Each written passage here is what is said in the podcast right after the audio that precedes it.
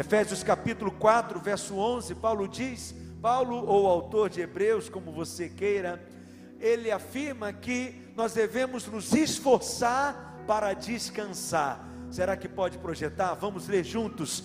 E ele mesmo, não, não, é Hebreus 4:11, perdão. Hebreus capítulo 4, verso 11. Vamos ler bem forte esse texto juntos aqui. O pessoal do Nexo já chegou aqui no culto? Mais ou menos, né?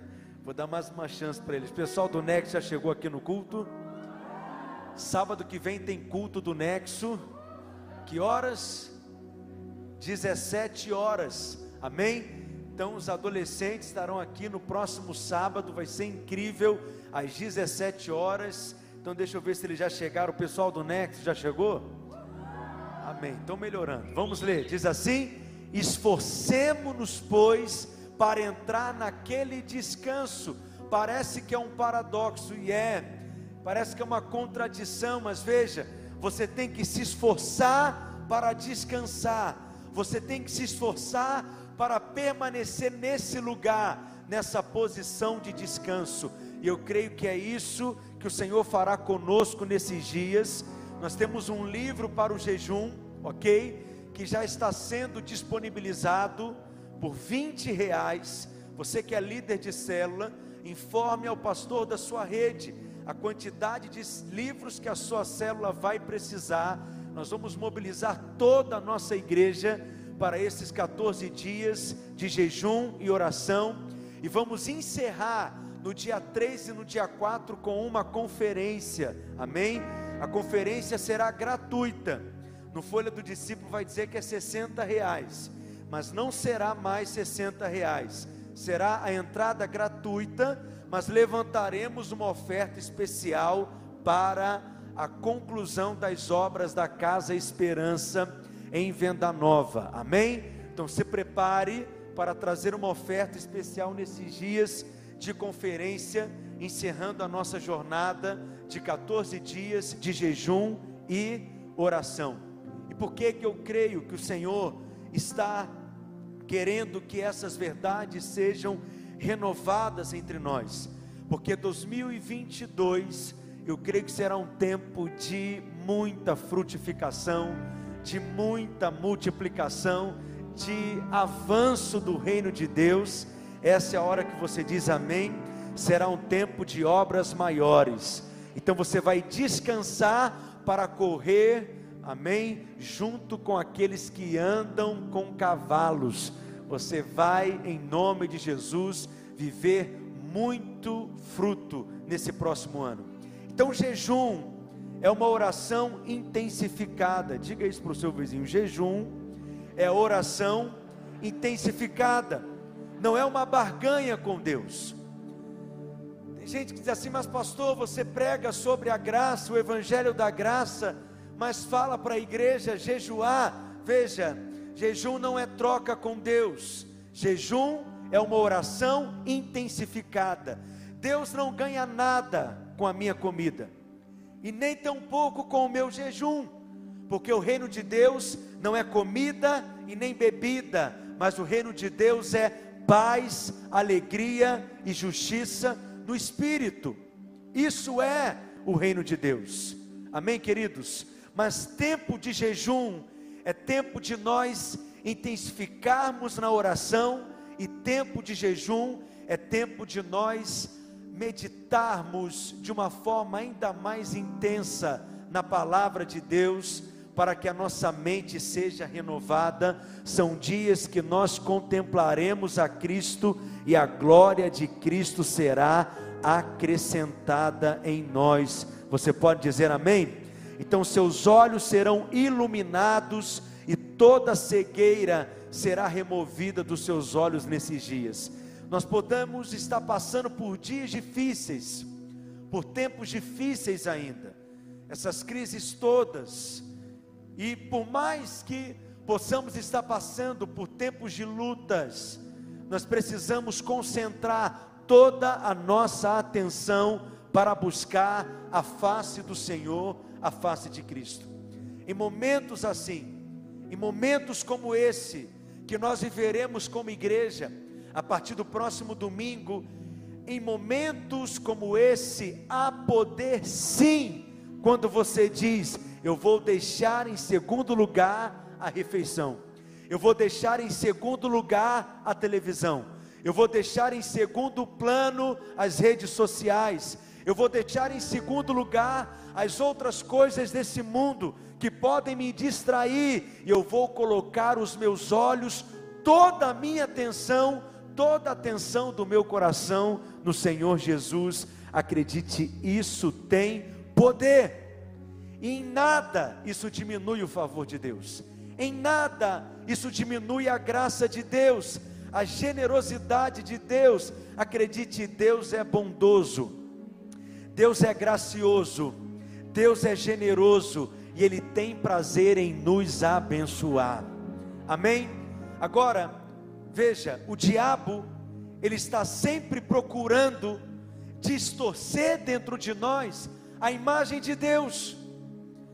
Ele está sempre procurando e trabalhando, tentando convencer as pessoas de que essa não é a realidade, que Deus não é tão generoso assim, que Deus não é tão bondoso que Deus não é tão gracioso. Interessante, você que me acompanha sabe que eu gosto muito de um princípio de interpretação da Bíblia chamado de princípio da primeira menção. E a primeira vez que o diabo é mencionado na Bíblia é exatamente no livro de Gênesis. Em Gênesis, no capítulo 3, no verso 1. Essa é a primeira menção. E foi exatamente envolvendo a tentação. É a primeira menção também da palavra tentação, é óbvio, porque o diabo, o nosso adversário, ele é o tentador. E veja, essa tentação ocorre lá no Éden, no princípio. Gênesis capítulo 3, verso 1. O que foi que o diabo disse para a mulher naquele dia? Diz assim: Mas a serpente, mais sagaz que todos os animais selváticos que o Senhor Deus tinha feito. Disse a mulher: É assim que Deus disse, vamos ler todos juntos: Não comereis de toda a árvore do jardim. Leia mais uma vez: Não comereis de toda a árvore do jardim. Quem está aqui comigo? Veja, o diabo não faz uma afirmação. O diabo faz ele um, ele faz uma sugestão uma insinuação. Essa é a maneira como ele sempre age contra você. Essa é a forma como o diabo sempre procura nos atacar. Ele coloca em xeque, ele coloca em dúvida a afirmação da palavra de Deus. Então, por detrás desse questionamento que o diabo aqui está fazendo, está implícita a ideia de que Deus está negando algo para o homem. O inimigo, ele passou a ideia de que o homem está perdendo algo, o homem está deixando de desfrutar de algo, o homem está deixando de receber algo, algo que Deus não deseja dar para o homem. Eu percebo isso principalmente muito presente entre adolescentes e jovens. Infelizmente, muitos jovens e adolescentes na vida da igreja permitem ser convencidos pelo diabo de que viver na vida da igreja pode ser um prejuízo de deixar de desfrutar de certos prazeres. Que na verdade Deus é um grande estraga prazeres. Que Deus não deseja que você desfrute de algo que você experimente algo. Essa é a maneira como o diabo trabalha contra você. Ele passa a ideia de que na presença de Deus estamos perdendo algo. Infelizmente, ainda hoje, na vida da igreja, existem muitos irmãos que estão sendo seduzidos, enganados pelo diabo, de que eles estão sendo privados de prazeres, de algo bom na vida de que a vida está acontecendo e tem algo que eles estão perdendo, tem algo que eles não estão desfrutando, mas acredite, isso é mentira. Deus disse para o homem que ele poderia comer de todas as árvores que estavam ali no jardim, eles poderiam comer de todos os frutos, de todas as árvores. E a palavra que está ali no texto em Gênesis, no capítulo 2, no verso 16, Deus disse que eles poderiam comer livremente. Diga comigo, livremente. Olha o que, que o texto diz: E o Senhor Deus lhe deu esta ordem: de toda árvore do jardim comerás livremente, graciosamente. Essa é a primeira palavra de Deus aqui, e não foi uma proibição. A primeira palavra de Deus aqui para o homem não foi uma proibição. Depois ele disse, depois de dizer que o homem poderia comer livremente de todas as árvores que estavam disponíveis ali no jardim, Deus disse então que havia apenas uma árvore que ele havia separado para ele, exclusivamente para ele. Você tem noção do tamanho do jardim? Você tem ideia do tamanho do suprimento de Deus que estava disponível para o homem ali no jardim? O suprimento de Deus sempre é superabundante. O suprimento de Deus sempre é excessivo. O suprimento de Deus sempre é maior do que as nossas necessidades. O suprimento de Deus sempre é maior daquilo que nós poderíamos ter. Por quê? Porque o nosso Deus, ele é generoso, gracioso, bondoso, ele ama você profundamente. Mas o diabo colocou na cabeça de alguns a ideia de que Deus é mesquinho, de que Deus quer nos privar de algumas coisas, de que Deus quer nos negar algo. Preste atenção Muitos crentes duvidam da bondade de Deus, essa que é a verdade. O diabo, ele quer que as circunstâncias provem para nós que Deus não é bom, mas acredite, Romanos capítulo 5, verso 8 está escrito que Deus prova o seu próprio amor para conosco pelo fato de ter Cristo ter morrido na cruz em nosso lugar. A cruz é a prova que nós somos amados nós não precisamos que Deus nos prove mais nada, Ele já nos deu a prova máxima do seu amor, a maneira maior que Ele poderia expressar o seu amor é se dando por nós, se entregando por nós, se derramando por nós. Então preste atenção, você não precisa das circunstâncias para elas provarem que Deus ama você. Mas você precisa dizer para as circunstâncias que você sabe que você é amado, que você crê e sabe que você é amado. Alguém pode dizer amém? É muito fácil acreditar que Deus está nos privando de algo, dos prazeres da vida, mas na verdade o Senhor está nos guardando, na verdade o Senhor está nos protegendo na verdade, Ele está nos livrando do mal.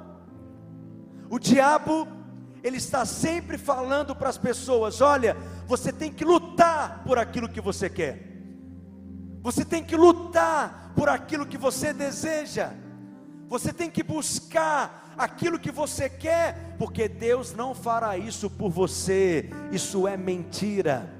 Você tem um pai e esse pai te ama profundamente, esse pai cuida de você, e esse pai te abençoa abundantemente.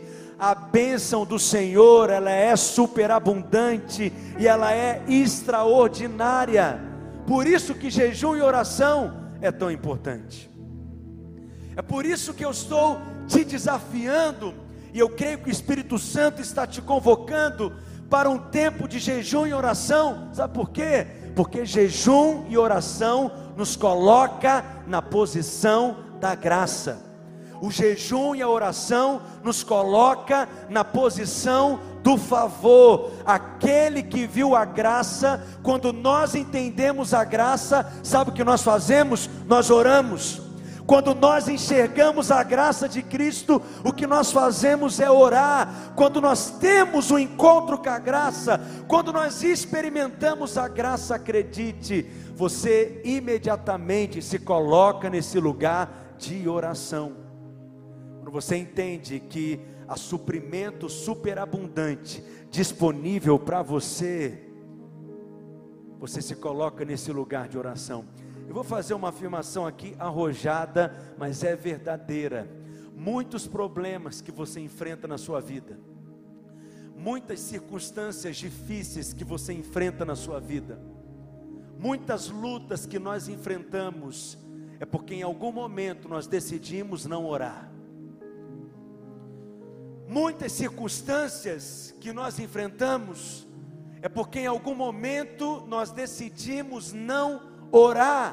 Veja, tem um exemplo muito interessante na vida de Davi, no Antigo Testamento, lá em 2 Samuel, no capítulo 12, Davi cometeu adultério, depois ele teve que arrumar, tentar arrumar toda aquela bagunça, toda aquela situação em que ele entrou, tentando encobrir o seu próprio erro, a sua própria falha, e no final, Davi, ele acaba tendo que mandar matar o marido da mulher, e ele descobriu que de fato um abismo chama outro abismo.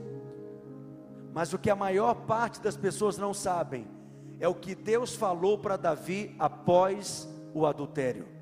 Segundo Samuel, no capítulo 12, versos 7 e 8, olha o que está escrito: Então disse Natã a Davi: Tu és o homem Assim diz o Senhor, Deus de Israel: Eu te ungi rei sobre Israel, e eu te livrei das mãos de Saul. Verso 8: Deite a casa de teu Senhor e as mulheres de teu Senhor em teus braços, e também te dei a casa de Israel e de Judá.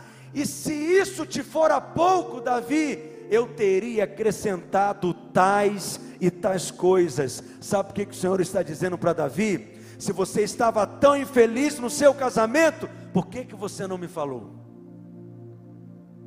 Se você estava tão insatisfeito na sua vida conjugal, por que, que você não me disse nada? Por que, que você não falou comigo? E eu te daria outras mais, e eu te daria muito mais, e eu faria muito mais. Mas, pastor, é assim. Deus disse que daria muitas outras mulheres. Veja, naquela época é diferente de hoje. Aleluia. É outra época, é outro tempo, é outra dispensação. Davi era rei, e como rei, ele poderia ter muitas mulheres, ele poderia ter a mulher que ele quisesse, mas é como se Deus estivesse dizendo para ele: Por que, que você não falou comigo?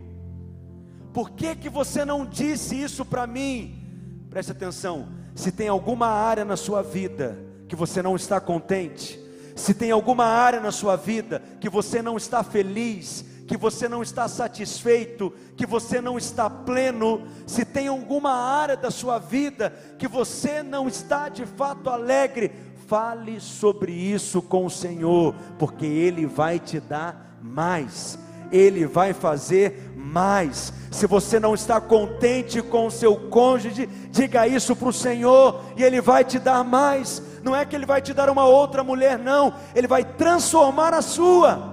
Não é que Ele vai te dar um outro marido, não, Ele vai transformar o seu casamento, filho. Diga aleluia. Nós deveríamos falar sobre tudo com o Senhor. Ele muda a situação, Ele muda a circunstância.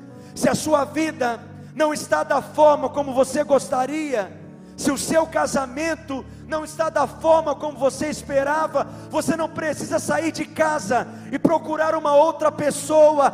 Fale sobre isso com o Senhor, peça ao Senhor, conte isso para o Senhor. Não sei se você está entendendo. No livro de Salmos, que é um livro de oração, são orações cantadas são orações em forma de poesia. E a maior parte dos salmos, quem escreveu foi Davi. Mas quando você olha para os salmos de Davi, as orações de Davi, você vê tantos pedidos, tantas situações, você vê tantos assuntos diferentes que Davi compartilha diante de Deus, que Davi derrama diante de Deus. E justamente o problema de Davi, a sua vida conjugal, Davi nunca orou a respeito da sua vida conjugal. Nós não vemos nos Salmos Davi falando diante de Deus a respeito do seu casamento. Quem está entendendo o que eu estou dizendo? Se ele fizesse isso, se ele falasse com Deus a respeito disso, se ele orasse a respeito disso, ele seria poupado de tanta coisa, ele seria livrado de tanta coisa, tanta luta. Bastava orar, entende? A oração nos coloca imediatamente na posição da graça. Vou dizer mais uma vez: a posição, a oração nos coloca imediatamente na posição da graça. Quando nós oramos, a graça flui. Quando nós oramos, a graça se manifesta de maneira abundante. Olha que interessante. A oração é tão necessária eu costumo dizer que a oração é o nosso oxigênio espiritual, é a nossa respiração espiritual. Oração não é uma obrigação religiosa, é um privilégio espiritual. Oração não é um fardo que carregamos, é um deleite, é comer do manar escondido, é beber do rio que flui da vida de Deus, aleluia. Quando nós oramos, nós desfrutamos do Senhor. A oração é a comunhão do nosso espírito com o Espírito de Deus. Quem está aqui, gente? Se a oração é tão importante assim, por que, que ela não fazia parte da lei? Quando você olha para os dez mandamentos, não há nenhum mandamento na antiga aliança dizendo orarás. Por que, que não há nenhuma lei? Por que, que não há nenhuma exigência na lei para a oração? Por quê? Porque o princípio geral da lei é o homem fazendo, é o homem se esforçando para merecer, é o homem fazendo para ser abençoado, mas a oração não. A oração é você se achegar diante de Deus e dizer: Senhor, eu mesmo não posso, eu mesmo não consigo, eu mesmo não sei, eu mesmo não sou capaz de fazer, eu mesmo não dou conta de fazer, eu mesmo não dou conta de falar, mas eu sei quem pode, eu sei quem sabe, eu sei quem tem. Quando nós oramos, nós expressamos toda a nossa dependência reconhecemos que Ele é a nossa fonte.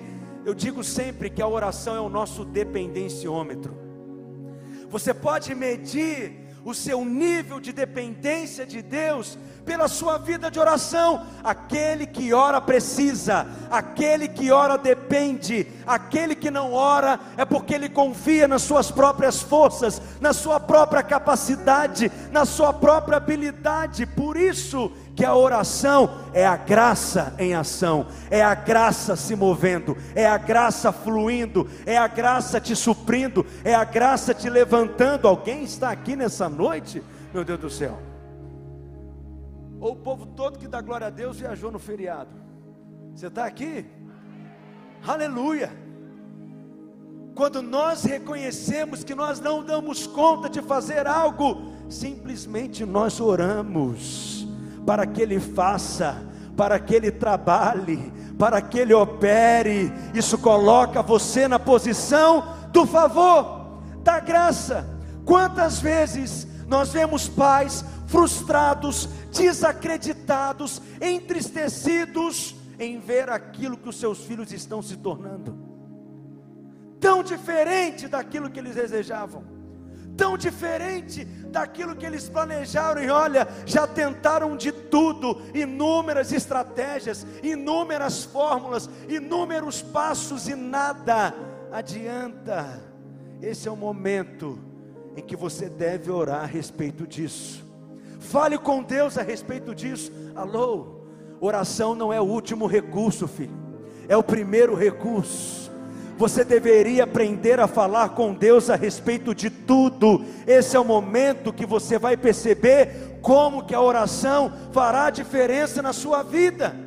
Então separe esse tempo de jejum porque um tempo como esse de jejum, de oração intensificada, pode ser um marco, pode ser um divisor de águas, pode ser o início de um novo ciclo, de uma nova estação, de um tempo novo, o Cairóis de Deus, a estação de Deus, brotará uma nova primavera na sua vida, porque Deus conhece a sua estrutura, e Deus conhece a estrutura do seu filho também.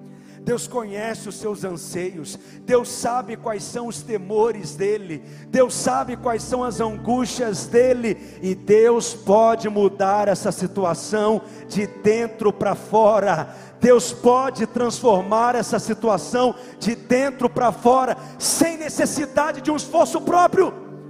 Apenas descanse no Senhor.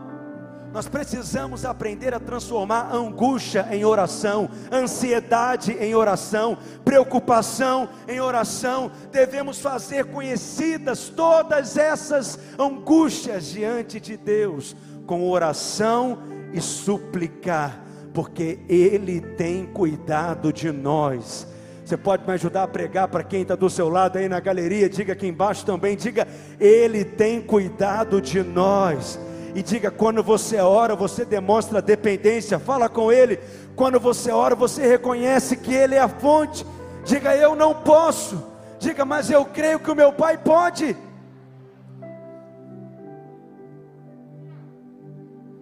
A dependência honra a Deus, porque ela coloca a Deus na posição daquele que somente Ele pode fazer a, a oração coloca Deus no lugar que Ele deve estar na nossa vida. Somente Ele pode fazer, somente Ele é a fonte de toda a bênção.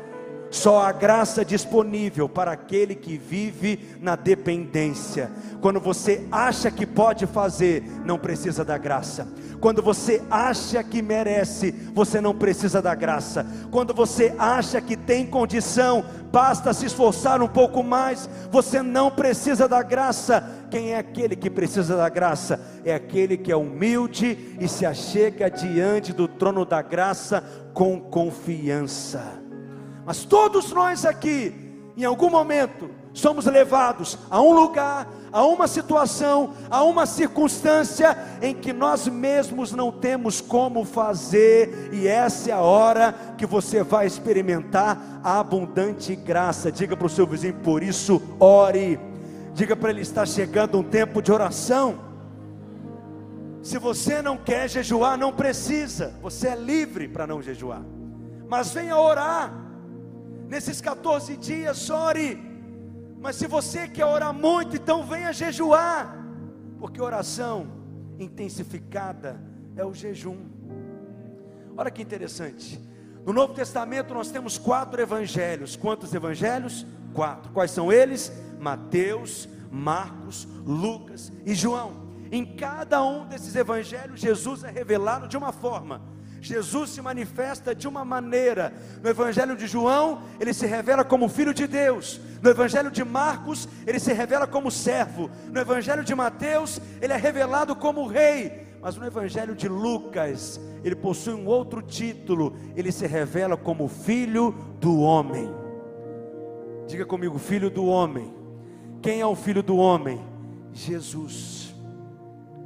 No Evangelho de Lucas, ele é chamado de filho do homem. Nenhum outro evangelho, como o evangelho de Lucas, mostra tanto, revela tanto a humanidade do Senhor Jesus, como o evangelho de Lucas. Mas sabe o que é curioso? É que não há nenhum outro evangelho também que mostra Jesus orando tanto como no evangelho de Lucas. Lucas é o evangelho que tem mais relatos de momentos de oração, de jejum. Por quê? Porque essa é a posição do filho do homem, é viver dependente de Deus. Nesse lugar de oração, Jesus na terra se esvaziou dos seus atributos incomunicáveis como Deus, assumiu essa forma de servo e viveu como homem ungido de Deus homem revestido do Espírito de Deus, homem que se movia no poder do Espírito plenamente, guiado pelo Espírito plenamente, dirigido pelo Espírito. Aleluia. Isso é tão poderoso.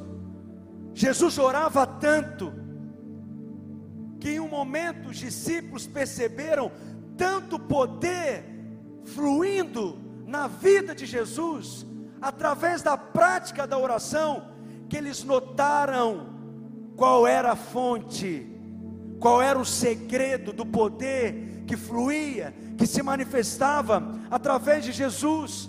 Então eles chegam para Jesus e falam: Senhor, ensina a gente a orar. Como você ora? Porque nós já percebemos que o segredo é a oração. É claro que os discípulos oravam, mas em outras palavras, o que eles estão dizendo é: Jesus, ensina-nos a orar uma oração que realmente funciona.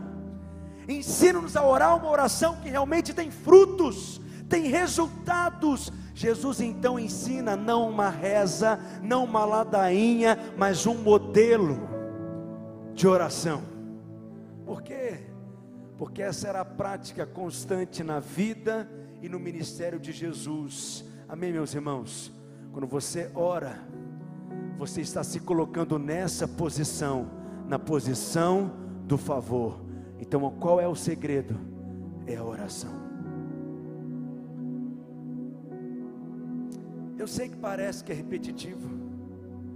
Eu sei que parece que todo mundo aqui já sabe disso. Eu sei que parece que você está cansado de ouvir isso.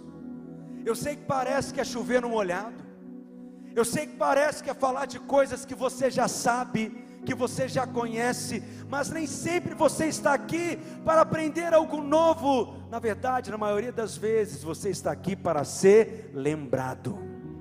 E hoje eu estou aqui lembrando a você que o segredo, a chave de tudo é a oração, é a chave para que os tesouros do céu sejam abertos sobre nós, é a chave para que as obras do diabo sejam desfeitas. Quando há oração, há provisão, há suprimento, há portas abertas, há milagres, há favor, há recursos, há sabedoria, há criatividade, há instrução, há direção tudo está disponível. Há poder quando você que é pai, o seu filho te vê ajoelhado na sua cama, no seu quarto, clamando diante do Deus que pode todas as coisas. Acredite, tem muito poder envolvido nisso. Quando os filhos olham para os seus pais, prostrados dentro do seu quarto, buscando a glória de Deus, a presença de Deus, sendo cheios do Espírito Santo, clamando a Deus e derramando a sua vida diante dele, há poder. Esse é o verdadeiro discipulado. Quando seus filhos mostram que Deus é o primeiro, que Deus tem o lugar da primazia, aleluia. Por que, que você não precisa mais roubar? Porque você sabe que possui um pai que é bom, que é generoso, que é rico, basta você pedir para o seu pai que ele tem para te dar, você não precisa tomar nada para ninguém. Aquele que rouba é aquele que não sabe que possui um pai que é generoso e gracioso. Por que, que você não precisa ter inveja? Por que, que você não precisa cobiçar o que é do outro? Por quê? Porque há um mandamento dizendo que é proibido ter inveja? Não é porque você não precisa desejar o que é do outro, porque o mesmo Pai que deu para o outro tem para você também. Basta você pedir para Ele, você não precisa cobiçar nada de ninguém. Você está aqui comigo, crente? Por que, que você não precisa sair de casa e procurar uma outra mulher? Por que, que você não precisa sair de casa e procurar um outro marido? Porque você sabe que possui um pai que é bondoso, peça a Deus, fale com isso a respeito de Deus, Ele vai incendiar a sua cama, Ele vai incendiar o seu quarto. Creia que Deus pode responder oração. O segredo é a oração. Você não tem poder de mudar ninguém. Se você tivesse esse poder, você já se mudava e se transformava. Portanto, o que você pode fazer é orar a respeito disso Você não precisa cobiçar a casa do vizinho, desejar a casa do vizinho, cobiçar nada de ninguém, o emprego de ninguém, o salário de ninguém, a posição de ninguém, a vida de ninguém, porque você não é órfão. Você possui um pai que te ama de forma incondicional. Amém, queridos? Deus não tem essa atitude dizendo: olha, eu tenho esse suprimento aqui, eu já dei para aquele ali, então eu não tenho mais nada para te dar. O nosso Pai, os seus recursos são infinitamente maiores do que as nossas necessidades. A sua necessidade é como um conta-gotas, mas a provisão da graça de Deus é um oceano inteiro que está disponível para você. Quantos tem sido suprido aqui pelo Pai Celestial? Ele tem provisão para todos os seus filhos. Por que, que você não precisa mentir? Aquele que mente é porque tem medo e receio das consequências da verdade. Mas aquele que sabe que possui um pai que o ama incondicionalmente, que não te deixa, que não se afasta de você, você não precisa mentir, porque você sabe que você está em um lugar seguro. Deus está falando com alguém aqui nessa noite? Mateus capítulo 7, versos 7 e 8. Olha o que diz, vamos ler juntos? Pedi e dá-se-vos-á, buscai e achareis batei e abri-se-vos-á. Verso 8, mais forte. Pois todo o que pede, recebe, o que busca, encontra, e a quem bate, abri-se-lhe-á. Diga comigo: todo o que pede, recebe. Diga mais forte: todo o que pede, recebe. Todo o que pede, recebe todo que pede recebe. Você vai declarar isso na sua semana toda. Todo que pede recebe. Você vai acordar amanhã dizendo: todo que pede recebe. Você vai passar a semana declarando, confessando: todo que pede recebe. Você está percebendo que quando você ora, a santidade se manifesta na sua vida espontaneamente?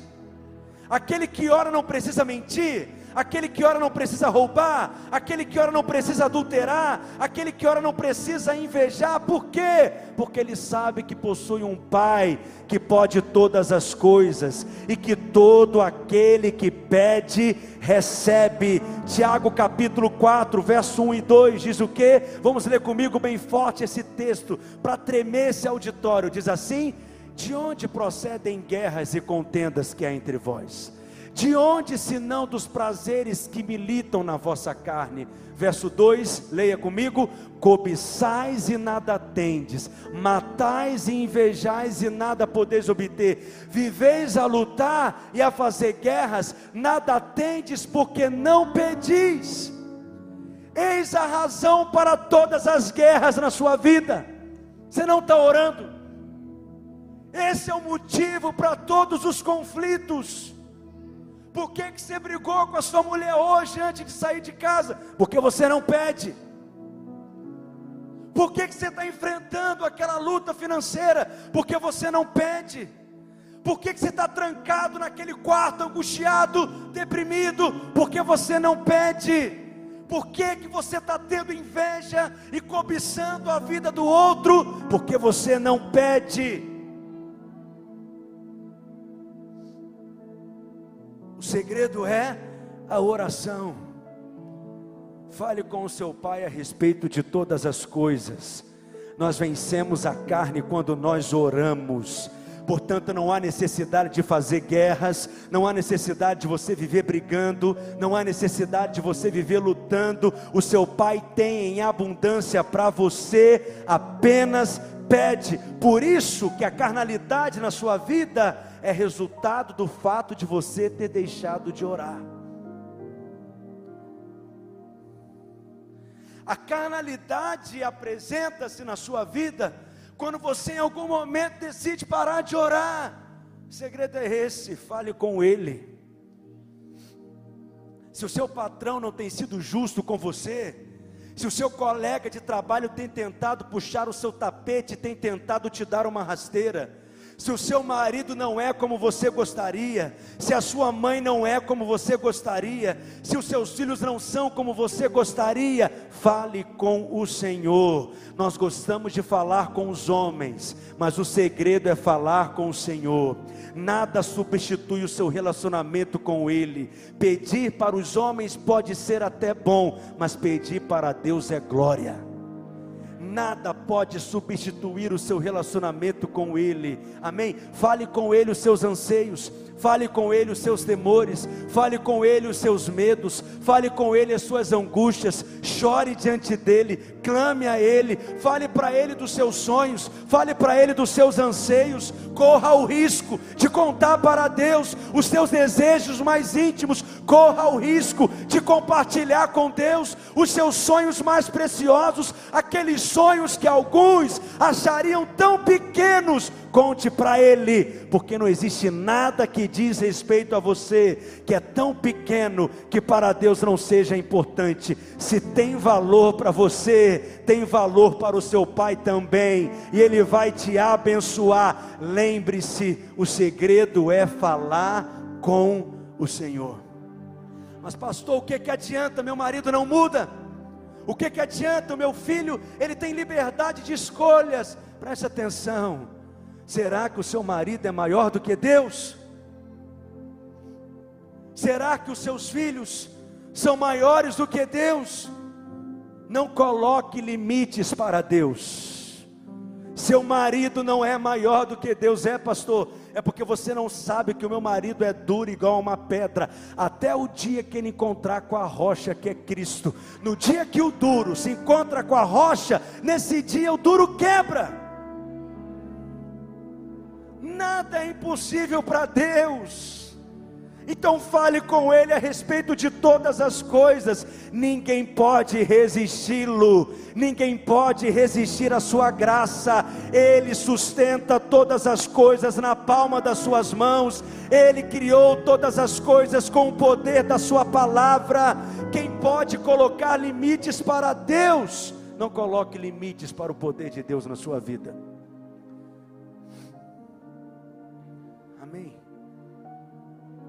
Encerrar com um texto. Segundo Reis, capítulo 13, verso 15. Tem uma história muito interessante do profeta Eliseu, já no final da sua vida, ele manda chamar Joás, que era rei de Israel naquele momento. E Eliseu então diz para ele: pega o arco e flecha Eliseu então ordena que ele então atire pela janela do quarto aquela flecha. E Eliseu diz: Essa é a flecha da vitória do Senhor. Atire a flecha. Era um ato profético que Eliseu estava fazendo. E depois então Eliseu disse: Pega o arco e as flechas e taca no chão. Atira no chão. E a Bíblia fala então que Joás fez isso três vezes. E a Bíblia então diz que Eliseu fica completamente indignado. E por quê? Leia comigo, segundo Reis, capítulo 13, verso 15. Então lhe disse Eliseu: Toma um arco e flechas. E tomou o arco e flechas. Disse ao rei de Israel: reteza o arco, e ele o fez. Então Eliseu pôs as mãos sobre as mãos do rei e disse: Abre a janela para o oriente. E ele abriu. Disse mais ainda: Eliseu, atira. E ele atirou. Prosseguiu: Flecha da vitória do Senhor. Flecha da vitória contra os ciros, porque ferirás os ciros em Afeca, até os consumir. Verso 18. Disse ainda: Toma as flechas, e ele as tomou. Então disse ao rei de Israel: Atira contra a terra. E ele a feriu três vezes e cessou. Verso 19. Então o homem de Deus se indignou muito contra ele e disse: Cinco ou seis vezes a deverias ter ferido, então feririas os ciros até os consumir, porém agora só três vezes ferirás os ciros. O que que limitou o Senhor aqui? Mesmo ele tendo a flecha da vitória, a flecha da vitória do Senhor, como o profeta disse, ele atirou apenas três vezes. Eliseu então se indignou, ele disse: Você deveria ter atirado cinco, você deveria ter atirado seis, e você teria vencido o inimigo completamente, você teria eliminado e destruído o inimigo completamente. Em outras palavras, Eliseu ficou indignado, por quê? Porque ele limitou a bênção de Deus.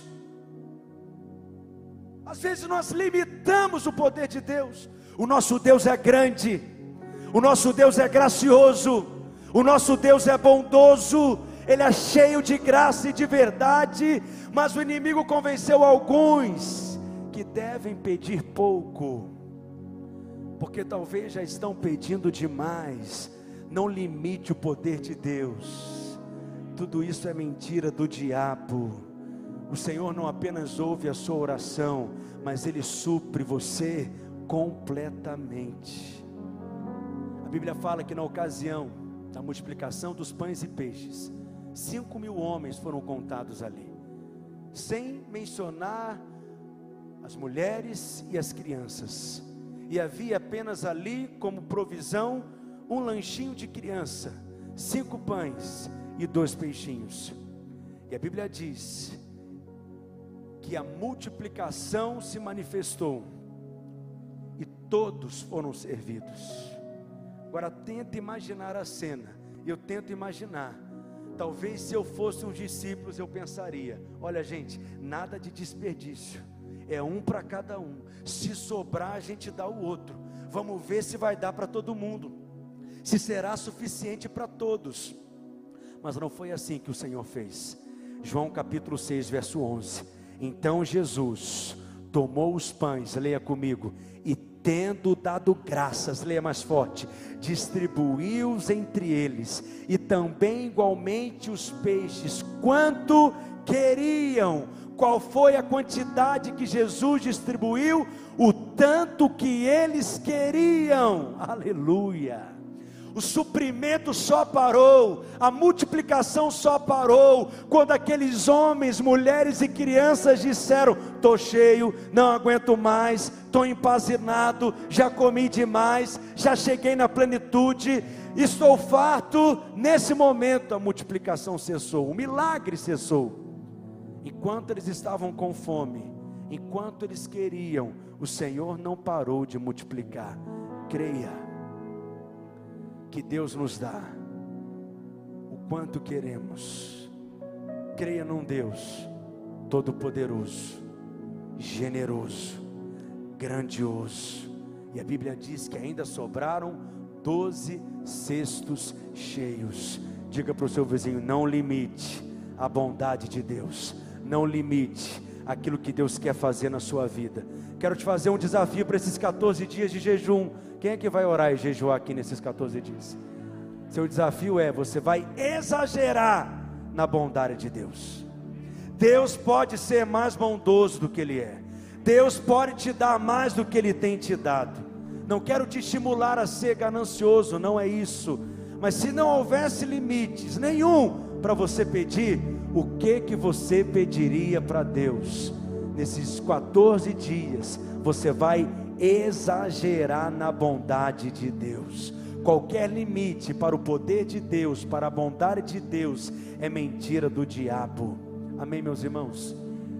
Lá em Deuteronômio, no capítulo 6, no verso 10 e no verso 11, olha o que, que está escrito: Havendo-te, pois, o Senhor teu Deus, introduzido na terra que, sob juramento, prometeu a teus pais, Abraão, Isaque e Jacó, te daria, leia comigo, grandes e boas cidades que tu não edificastes. Verso 11: e casas cheias de tudo que é bom. Não, você não está entendendo.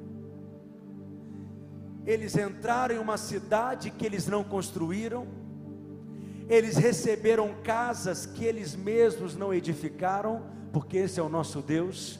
Enquanto descansamos, Ele trabalha por nós. Só que as casas que Deus deu como herança para o seu povo, ao tirá-los ali, naquele período de peregrinação no deserto, eram casas cheias de tudo o que é bom.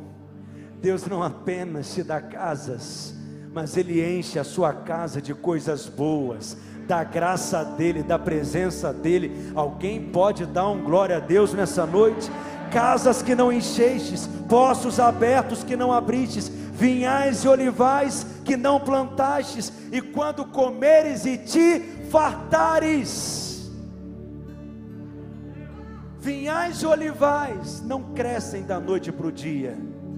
Deus já havia planejado abençoar o seu povo antes. Assim como ele fez com Adão no princípio, quando Adão foi criado, o jardim já estava pronto, tudo já estava preparado, aquilo que Deus preparou para você já está pronto, já está preparado, Deus já planejou como Ele vai te abençoar e você vai se fartar, porque o seu Pai é generoso, o seu Pai é bom e é gracioso. Romanos capítulo 8, verso 32, bem forte, leia comigo, projeta para mim, diz assim: Eu amo esse texto poderoso, diz assim: aquele que não poupou o seu próprio filho, antes por todos nós o entregou, porventura não nos dará graciosamente com ele todas as coisas. Se você, quando era inimigo de Deus, Ele te deu tudo que Ele tinha, o seu próprio filho, você é filho hoje, o que que o Pai negará para você? Se quando você nem pediu, Ele te deu o filho, você hoje que foi feito filho, está sentado na mesa do suprimento, na mesa da provisão. Se Ele já te deu Cristo, Ele não te negará nada, Ele não te negará nada nesses 14 dias. Peça para Deus, fale com o seu Pai fale com o Senhor, exagere na bondade de Deus, Ele é bom, gracioso, generoso. Você pode se colocar de pé no seu lugar, você pode levantar as suas mãos aos céus nessa noite, o mais alto que você puder, e bendizê-lo, adorá-lo, exaltá-lo, o seu Pai, cheio de bondade, Ele é bom. Exalte a Ele, abra os seus lábios em nome de Jesus.